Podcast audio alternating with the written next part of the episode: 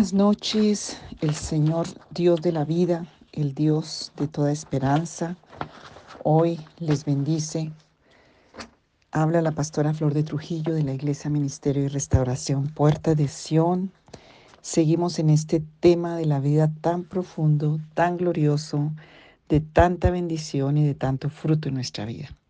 Recordemos que Jesús vino y Jesús es la vida misma él dijo, yo soy el camino, la verdad y la vida. Nadie va al Padre sino por mí. Entonces, si quieres ir a Dios, si quieres tener una relación de hijo de la vida, de hijo de Dios, necesitas a Jesús. Pero no como religión, no como una rezandera, no como un, uno que repite. No, necesitas una experiencia, una, una relación de intimidad, de resurrección y de nacimiento desde tus entrañas hasta tu mente, tu corazón, con la vida misma. Y eso no es algo que es teórico, intelectual, emocional. Les puedo decir con toda mi experiencia, aún de mi propia vida y de ministrar a tantas vidas, que es una experiencia de vida o de muerte. O sea, tienes que venir a la vida. Y eso no es algo que es una emoción, un sentimiento, es una, una totalidad de impartición del mismo espíritu de vida, del mismo espíritu de Dios que rompe patrones, que rompe cadenas porque la mayoría de las personas que tienen problemas es porque algún día se pelearon con la vida, la maldijeron, la juzgaron, le echaron toda la culpa de su dolor, eh, le echaron toda la culpa, la usaron mal, la menospreciaron y tienen deudas serias y graves con la vida. En el Tribunal de la Justicia de Dios, en el tribunal de la justicia de la vida de Dios, pues hay sentencias con las que Satanás te acusa. Y una de las más grandes que pasa inadvertida, que pasa así por debajito, es todo ese espíritu de suicidio que tienen las personas que vienen desde el vientre de antes de nacer, por el rechazo, por tantas condiciones de las tres fuentes que por la ignorancia, la debilidad, el enemigo ha engañado al hombre desde el huerto del Edén, que es el ocultismo, que es el espiritismo, que es la idolatría y todas sus ramificaciones. Por eso Jesús vino a vencerlas todas. Y lo vemos desde el huerto del Edén, porque el estado de vida era un estado de vida en, la, en, en, el huerto, había un estado de vida glorioso, un estado de vida de vida total, 100%, en la productividad de la tierra, en las facultades mentales, de sabiduría, de relación con la naturaleza, relación con Dios, relación entre el hombre y la mujer. Pero cuando entra el, la mentira de Satanás y el pecado y entra el ocultismo, lo primero que se rompe es la relación del hombre con Dios y entró la muerte, porque el pecado hace entrar la muerte, pero también entró la alteración a los sentidos, a las relaciones. Adán antes del pecado llamó a su esposa hueso de mi hueso, carne de mi carne, la bendición de Dios, le puso hasta nombre de, de la parte de él, pero cuando entra el pecado ya le echó la culpa de todo y se rompió una relación de familia. Y de ahí vienen todos los problemas del ser humano, padres imperfectos, llenos de maldad, llenos de codicia, llenos de muerte, de pecado, que hirieron a los hijos, y viene ese suicidio que entra contra la vida desde el huerto del Edén. Entonces, tenemos unas faltantes y unas ignorancias y unas religiosidades que son muerte que tenemos que sacar. Esto no es de rezos, esto es de una experiencia vivencial de la vida, cuando tú le permites al autor de la vida, a la vida misma que es Cristo. Y quiero hablar a todos los que son cristianos, se dicen cristianos, que un día recibieron a Jesús, la salvación pero hoy tienes que recibirlo como la vida, como la resurrección, como la glorificación, como la verdad de ese original de vida, porque tenemos que vivirlo, experimentarlo, porque tenemos que tener la facultad de vida para enfrentarnos a toda la muerte que hay en este planeta, que hay en estas en esta dimensión en la que nos ha tocado vivir y tomar la victoria de la vida. Entonces, por eso estas, puedes que te parezcan repetitivas, puede que te parezcan, pero ese es el objetivo y esa es la misión, recuperar todas las estancias de vida. A veces estamos tan endurecidos, tan llenos de muerte que ni nos entra la palabra, que repetimos, que decimos, ay, qué jartera, qué aburrimiento, ya otra vez lo mismo, pero es porque está lleno de muerte porque eso es como cuando estás intoxicado de algo, tú no quieres comer nada, tú no quieres sino vomitar y sacar todo lo que está dentro. Espiritualmente lo mismo, hay gente intoxicada de la muerte, intoxicada de la maldad, intoxicada de, de tantas cosas, entonces tenemos que sacar y por eso el Señor nos direcciona con amor porque hacemos todo esto con amor, con dedicación, para que el cuerpo de Cristo sane, para que el Señor traiga vida a sus vidas, a sus generaciones. Entonces, eh, em, repite, escribe la palabra, pide, permite que el Espíritu Santo, la vida misma, entre a tu vida y te traiga una convicción profunda y liberadora en las en los sentidos, en el entendimiento, que toda la muerte que fue sembrada como improntas, como caracteres, como como sedimentos que quedaron hoy se ha arrancado. Y, lo hacemos con una convicción. Pídele al Espíritu Santo, que es el paracleto, que es el compañero, que es el que nos puede traer convicción. Y toma tiempo para establecer estamos e, en la oración anterior, el tema de, de los pensamientos. Dice allí en la palabra en Isaías, deje el impío su camino y el hombre inicuo, o sea, el hombre que está pensando lo mal, la maldad, los malos pensamientos, y vuélvase a Jehová, que quiere decir el Dios Todopoderoso, el cual tendrá de él misericordia, y al Dios nuestro, el cual será amplio en perdonar. Porque mis pensamientos no son vuestros pensamientos, ni vuestros caminos, mis caminos, dice el Señor como son más altos, más perfectos, más eternos, más verdaderos, más que altos que los cielos y que la tierra, así son los pensamientos de Dios, más altos que vuestros caminos y más altos que vuestros pensamientos, dice el Señor en Isaías 55, 7 al 9.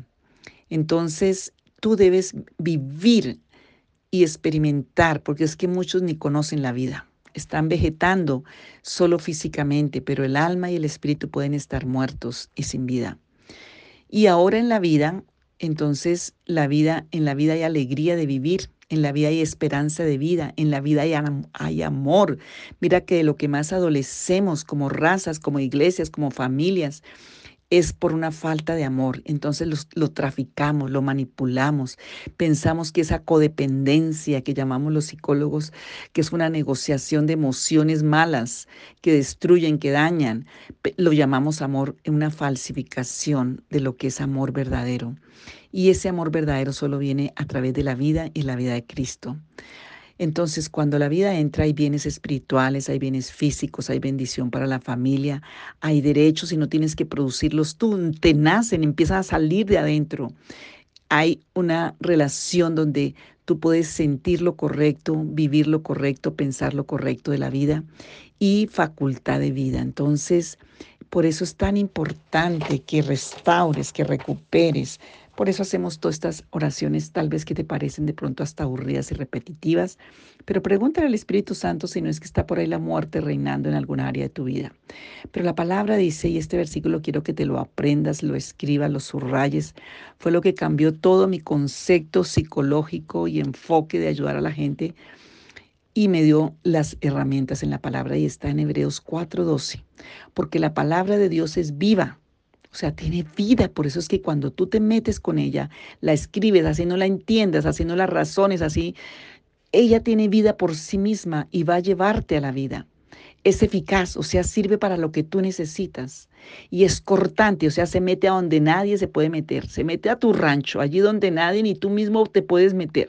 Allí se mete esta palabra para arrancar, para cortar toda maldad, para cortar toda mentira, para abrir tu alma, tu espíritu, para separar las cosas que tienen que ser separadas, como el trigo y la cizaña, pero para entrar vida, para entrar convicción, para que entre la vida. Es como cuando se hace cirugía y se saca los tumores, se sacan las cosas malignas para que haya vida. Entonces dice que penetra hasta partir el alma, todas las partes del alma, el espíritu, lo profundo, las coyunturas, toda la parte física donde se han metido los males por causa del espíritu y del alma dañados, los tuétanos donde viene la... Se me cortó. Es cuando tú dices algún día, yo les pregunto algún día, renegaste contra la vida, quisiste o maldijiste la vida. Ay, sí, pastora, no me acordaba, pero cuando uno se mete a la palabra del Señor, sí te recuerda para tu libertad, no para juicio. Para arrepentimiento. Salmo 139, 23 dice así, examíname, oh Dios, y conoce mi corazón, pruébame y conoce mis pensamientos, y ve si hay en mi camino de perversidad, de maldad, y guíame en ese camino eterno. El camino eterno, eterno es el camino que nos lleva a la vida de Cristo.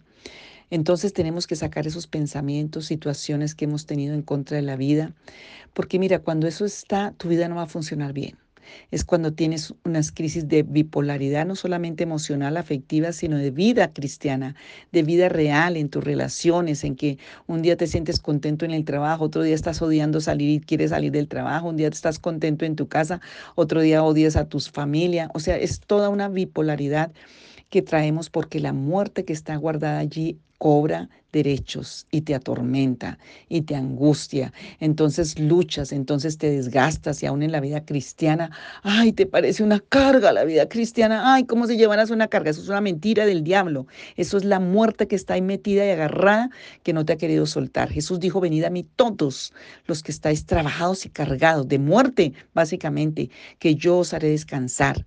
Y aprended de mí que soy manso y humilde de corazón y tendréis descanso para vuestras almas porque mi yugo es fácil y ligera mi carga. Eso está en Mateo 11, 27 y 28. Mira, uno de los síntomas de que la vida esté funcionando en tu vida con ya un gran porcentaje de vida es cuando eres humilde, cuando eres manso, cuando eres misericordioso, porque te nace y cuando hay paz en tu alma. Analízate nomás con eso y ahí miras cuánto porcentaje de vida tienes. Entonces tenemos que enfrentarnos a la verdad, porque solo la verdad nos lleva a la libertad.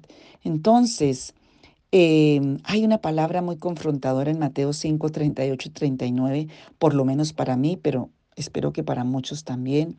Dice, oíste que fue dicho, y está hablando Jesús, oíste que fue dicho ojo por ojo y diente por diente. Uy, a todos nos fascina esa ley, ¿cierto? Pero yo os digo, dijo Jesús, no resistáis al que es malo. Antes, a cualquiera que te hiere en la mejilla derecha, vuélvele también la otra. ¿Cómo te evalúas con esa palabra?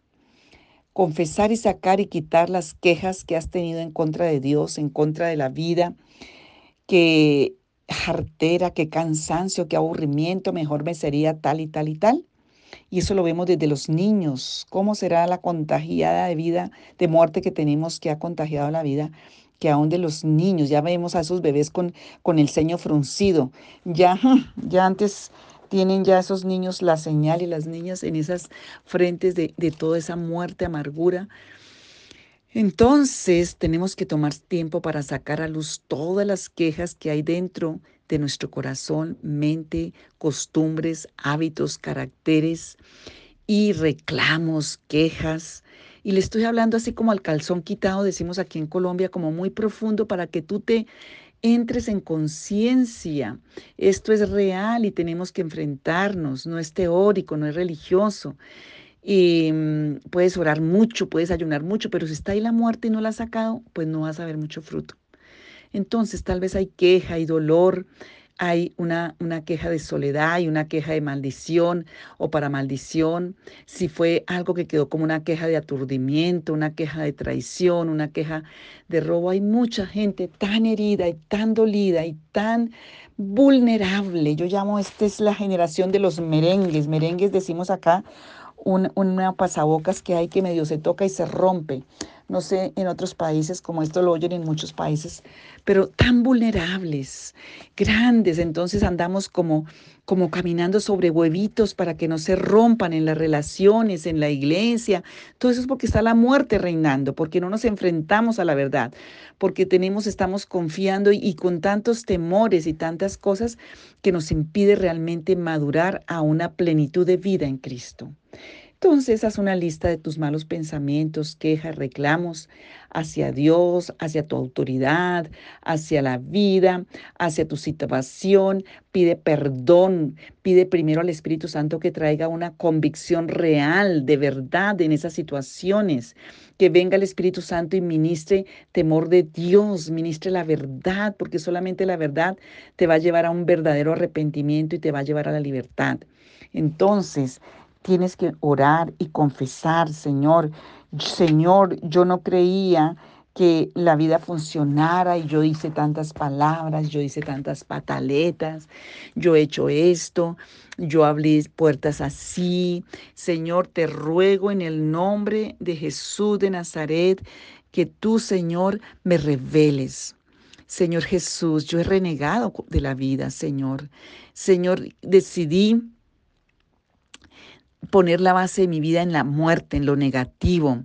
Señor, yo decidí creer que yo no iba a poder, creer, creí que el dolor y que el sufrimiento y la tristeza y la amargura eran las bases de la vida y las hablé.